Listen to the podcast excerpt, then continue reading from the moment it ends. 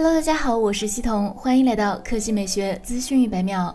小米电视六至尊版和小米电视 ES 二零二二款双旗舰定于六月二十八日下午两点发布。官方此前预热，小米电视六将挑战万元 LCD 画质天花板新高度，全系百级分区起步。小米电视六款未发布的新品现已上架京东商城等平台。小米电视六至尊版和小米电视 ES 二零二二款均包含五十五英寸、六十五英寸、七十五英寸型号。小米电视六内部代号为无冕大师，官方称即将挑战万元画至天花板新高度。小米电视总经理潘俊发长文称，小米电视六至尊版是一刀未砍的画质旗舰。将尝试打破以索尼为代表的万元进口电视画质迷信。小米官方还预热，小米电视六至尊版拥有两大 HDR 认证，杜比世界 iQ 与 IMAX Enhanced。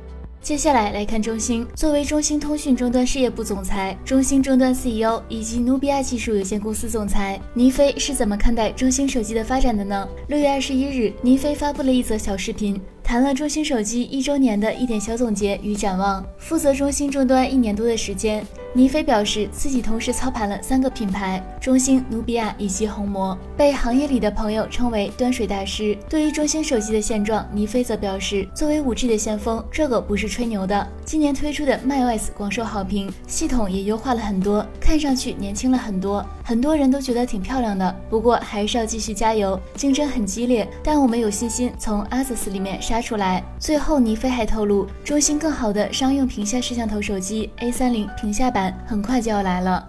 好了，以上就是本期科技美学资讯一百秒的全部内容，我们明天再见。